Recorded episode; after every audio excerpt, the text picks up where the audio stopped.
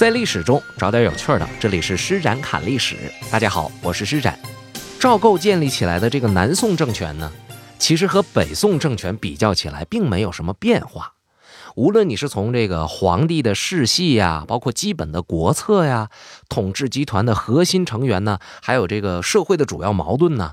基本上都是一模一样的，它就是国土上的面积缩小了，然后都城呢打北方的开封府，后来迁到了南方的杭州而已，啊，没啥太大的变化，所以它面对的问题也是一模一样的。那我们今天来讲说南宋，它是一个什么性质呢？它和之前的那个东西汉一不一样呢？其实完全不一样，啊，南北宋很相似，但是和东西汉完全不一样。因为啥？因为东汉和西汉事实上是两个政权，但是南宋和北宋呢，它是直接延续的。在这儿，我们先给南宋给定了一个性，紧接着我们要说什么呢？这种政治上的问题和我们要讲的这个历史细节和我们要讲的这个有趣的历史有什么关系啊？有关系。我不是说了吗？所有的东西都非常相似，所以北宋末年的党争，到后来同样延续到了南宋。争什么？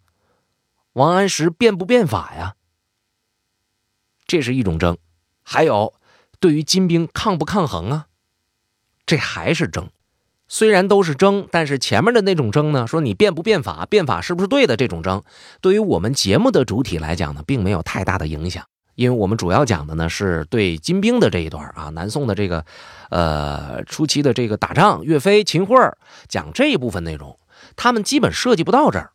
但是你如果说把这就撂着就不交代呢，我又觉得好像有点对不起大家，就是没给大家讲这真东西哈。那我们就大概用两分钟的时间，把王安石变法在北宋一直争争争争争争争到南宋是怎么延续下来的这事儿呢，跟大家简单的说一下。有听友呢曾经问过我这样的一句话，他说：“难道古代的皇上他们就不看历史吗？他们就不学历史吗？”今天我们在听历史，就听哪怕是你一个节目，我们都知道是非对错。那当年在这些事件当中的当事人，他们难道不知道是非曲直吗？我那时候给出来的回答是，未必不知道，有的时候他是不想执行而已。那今天呢，我给大家多一个思路，有的时候他也许是真的不知道。比如说到南宋。你延续了北宋很多很多的事情，但是王安石变法这事儿到底应不应该变呢？宋高宗赵构，他在建立了南宋政权之后的几年，他也在总结历史，他在总结北宋灭亡的历史教训。他归结于什么呢？他跟大家说，说王安石的变法呀，其实才是北宋。或者叫我们这个宋王朝走向衰败的祸根，你们就看着蔡京，你们就看着王府了。其实你们不知道，天下真正乱的这个根源是在王安石呢。你看，这是宋高宗给出来的历史总结，这下可就坏了。为什么呢？这一下子就否定了王安石变法。在北宋那时候，朝廷里边就有保守派和改革派。到了南宋的时候呢，朝廷里边也有改革派，也有保守派。但是当皇上把这个王安石的这个事情给定了一个性之后，妥，改革派不占优势了，保守派迅速的占领了高地。然后他们就开始把这个皇上提出来这个概念让它合理化啊。宋徽宗、蔡京这帮人搜刮百姓供自己的这个奢华的生活的这种事情。和王安石的变法拧在一块儿了，这也就是皇上从根本上否定了王安石，否定了王安石的变法活动。变法被否定了，也就说明南宋在未来的日子当中，基本上是不可能出现任何的革新的活动。你一个国家没有创新，你还怎么能够发展啊？所以南宋发展不了。然后又因为皇上的这种出发点，导致了他的继任者、他的后代们。都没有一个抗击金国的勇气，而且随着一代一代的这个皇帝的更迭，这种勇气越来越少，啊，这种能力越来越差，于是导致了我们今天在回看那段历史的时候，感觉所有的大臣都在守旧，所有的武将也好，文官也好，用一个词儿可能不好听啊，但其实就是苟延残喘。所以那时候就出现了很多很畸形的审美。今天我们再去看，病态美啊，盆景当中给那花弄的那个也不正常啊，哎，就菇汁儿啊，什么裹小脚啊，对吧？都是那时候流行起来的。而这一切的根源呢，都是宋高宗赵构。好了，那时候我们说，作为南宋的开国皇帝，宋高宗是这样一种格局，那他后来带出来的这些子孙也都是那样的一个境界，我们就把它暂时的放在一边了。哎，我们听到这个的时候呢，其实会有一种痛心。难道南宋没有过机会吗？其实是有的，是有机会的，他完全是可以翻身，甚至说他有机会对于金进行抗争，但是没把握住。接下来我们要讲述的就是这段故事。从哪开始讲呢？还是从李纲被任命为右宰相这官开始。咱们刚才还讲呢，说这北宋的这党争里边，它分几种，一种呢是变法与不变法，还有一种呢就是抗金与不抗金。现在宋高宗的心腹那个黄啊，那个汪，他们俩呢就觉得在。高宗当上皇帝之前，就跟高宗走得非常近，而且对高宗的这个心态摸得特别的紧实，摸得特别的透彻。那想这个立国之后，咱们俩怎么不得当个宰相啊？但是没想到，皇上要立李纲，而且这时候李刚还没来，皇上要把他招来，这凭什么呀？到嘴的肥肉就没了。我估计这俩人当时是一种什么感觉呢？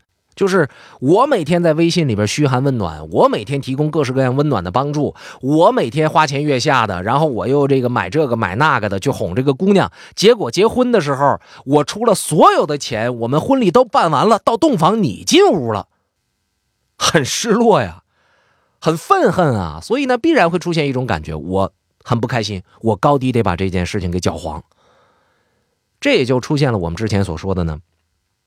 啊，在这个南宋最开始的这个呃政治环境里边，它有两个矛盾。第一个矛盾呢是变法与不变法的矛盾，这事儿后来被宋高宗给定性了啊，我们不去讲它。另外一个矛盾呢，就是我们抗金与不抗金的这个矛盾。最开始是抗金派不占优势，因为他们没有领袖人物。现在呢，李纲要来了，哎，这不抗金派开始紧张了。其实按理说呢，抗金与不抗金呢，这根本没有必要打个你死我活，因为都是同僚嘛，都得吃饭，都能相互理解。但是现在李纲一来，那俩人就当不上宰相，这就是你死我活的斗争了。所以呢，汪和黄他们俩开始指使自己的党羽，不断的上奏折弹劾李纲。说李纲根本就不适合当什么这个宰相，为什么不适合当什么宰相呢？说李纲啊，他都是虚名，他会干啥呀？你说他会守城，他守住了吗？你说他会打仗，他会打什么呀？他和孙悟空怎么比呀？啥也不是，这人根本不行，而且这人功高震主，就提出这样的观点，反对宋高宗把李纲给弄来。这一套都是当年宋钦宗当皇帝的时候非常好使的，啊，因为啥？宋钦宗耳根子软啊，但是宋高宗和他哥不一样。为啥人宋高宗要把李纲给弄来？就是想借李纲的名声维护自己统治的正确，维护自己的政权。那我这主意打定了之后，你们说什么也不好使。高宗远比宋钦宗耳根子硬。远远比宋钦宗有主意，也远远比宋钦宗手腕狠。从后面的事情你就能看得到了。但是高宗越这样，哎，那些党羽们呢就越觉得我是不是话说的不够狠呢？于是话说的又狠了一点了。后来居然出现了这样的一篇奏章，这是御史中丞给递上来的，说什么呢？说陛下呀，你不能让李纲当宰相，为啥呢？因为李纲是金人所不喜欢的人。你得让谁当宰相呢？你得让那张邦昌，为啥呢？因为张邦昌那是金人喜欢的，张邦昌是金人给立起来的大楚的皇帝。虽然你现在给他封了郡王，他已经是三公了，但你不让他当宰相的话，恐怕金人会不高兴。这理由说出来，多让人无语、无耻啊！可见当时这种政治上的这种斗争，这种倾轧。只要能把你李刚拿下，你愿意上谁上谁，反正我就不让你李刚上。但是这个底线已经越过了，太难听了这话。导致于宋高宗都忍不住了，直接回复了十一个字这十一个字是说什么呢？如朕之力，恐亦非今人所喜。啥意思？哦，你们说我立谁当官得考虑考虑金人开不开心？那我当皇上，金人也不开心呢？这话说的就已经很重了。要知道，宋高宗的心机是很深的。怎么看呢？岳飞让他弄死了吧？有没有骂宋高宗的？不都骂秦桧吗？对吧？宋高宗明明是不愿意抵抗的，但还要立岳飞，还要立宗泽，还要立李纲，为什么呢？我又要做这件事情，我又不能让你们骂我。他的心机非常的深，可现在即便是心机深，也没忍住，也骂了这么两句。御史中丞很害怕，啊，不敢再说话了。但是你不敢再说话，宋高宗对你，对之前所有弹劾李纲的人，心里边已经有了印象。没过多长时间，高宗就把这些人呢就给贬出朝了。啊，贬出这个朝，其实就是在做一个表态，说李刚你来吧，啊，我全力的支持你，我全力的挺你，向天下宣誓，我任用李刚那是出于真心的，我有这个决心，啊，我能够把这件事情干好。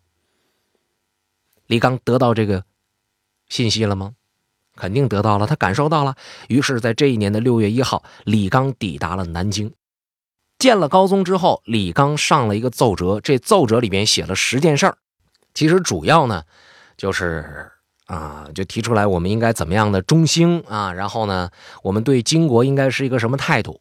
李纲非常清晰，他是一个主战派，他是不希望议和的啊，他的建议是我们要回东京，我们要备战，我们要整军，我们要改革政治，等等等等，我们要强军，我们要强国。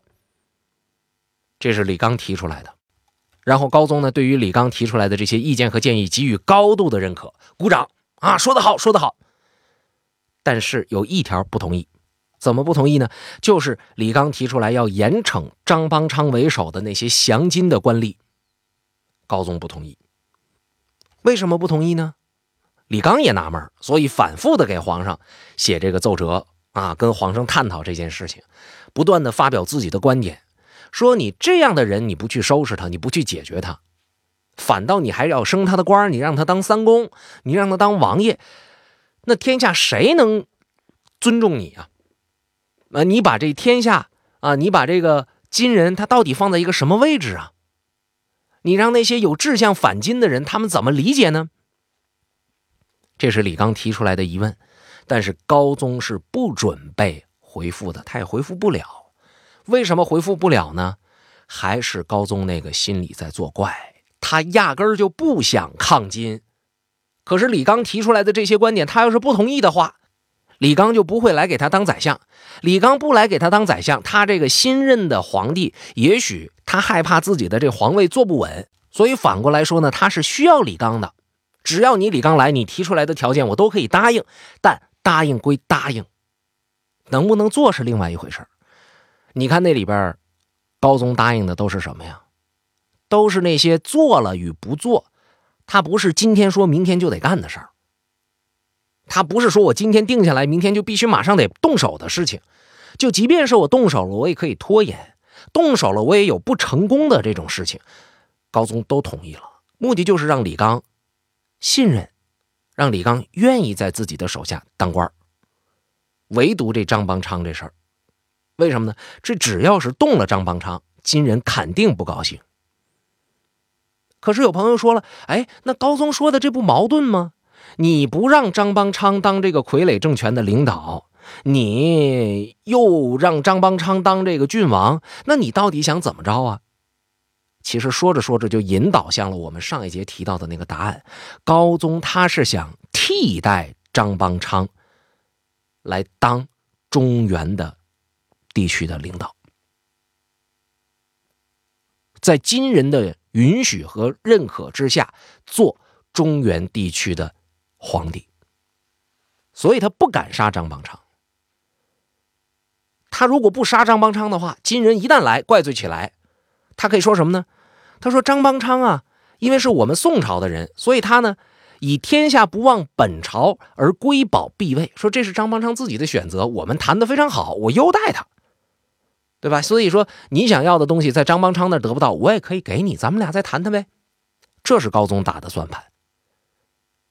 李纲之前提出来那些事儿呢，都不影响他的这个算盘、这个计划的实施。所以你未来看。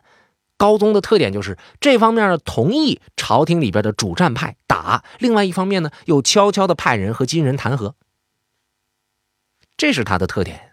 表面上看上去非常的矛盾，其实不矛盾，因为他根本就不想打，对吧？这个事情我说清楚了吧？可是再回头说李刚，人李刚也不傻，来就是为了重振我们这国家的声望的，来就是为了让我们这大宋中兴的。我也知道皇上你囊你软。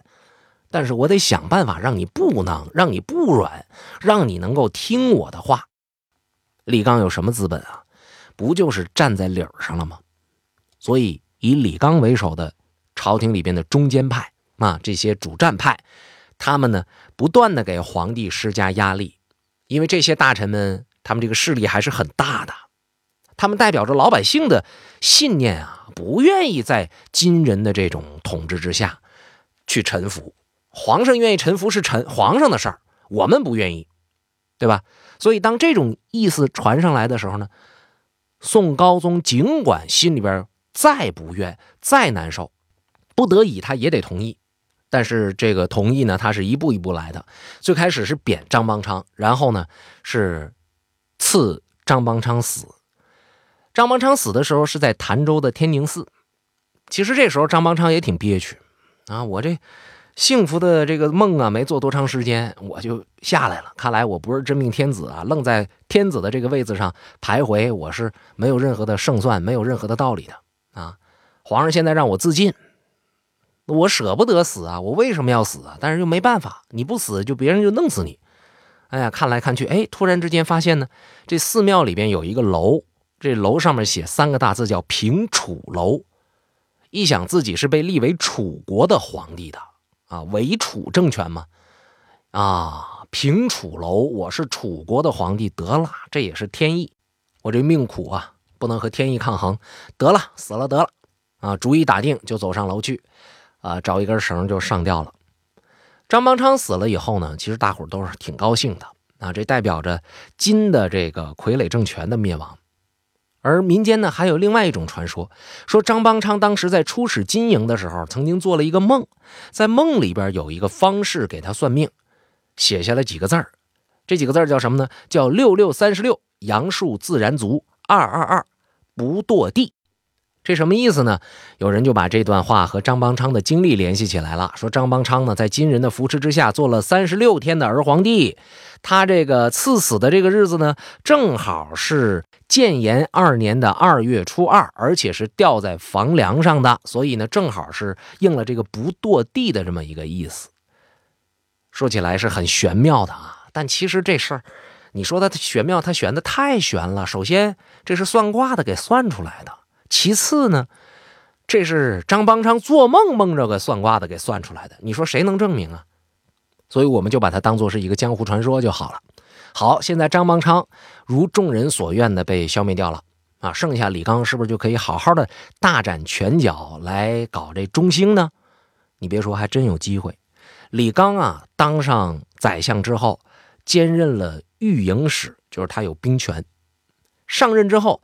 就对御营司的这个兵马以及新招来的宋军进行了大力的整顿，并且根据实际情况重新设立了军法，要求大家都跟着他的做法来做。在他的治理之下呢，这部队啊有起色。首先听命令，整齐划一，往哪指部队往哪去，一切行动听指挥非常重要。其次呢，相互之间的这个隔阂也不像以前那么清晰了。过去都是你是张家营，我是李家班，你打你的，我打我的，我看着你死，我不说鼓掌就不错了，我不会去救你的。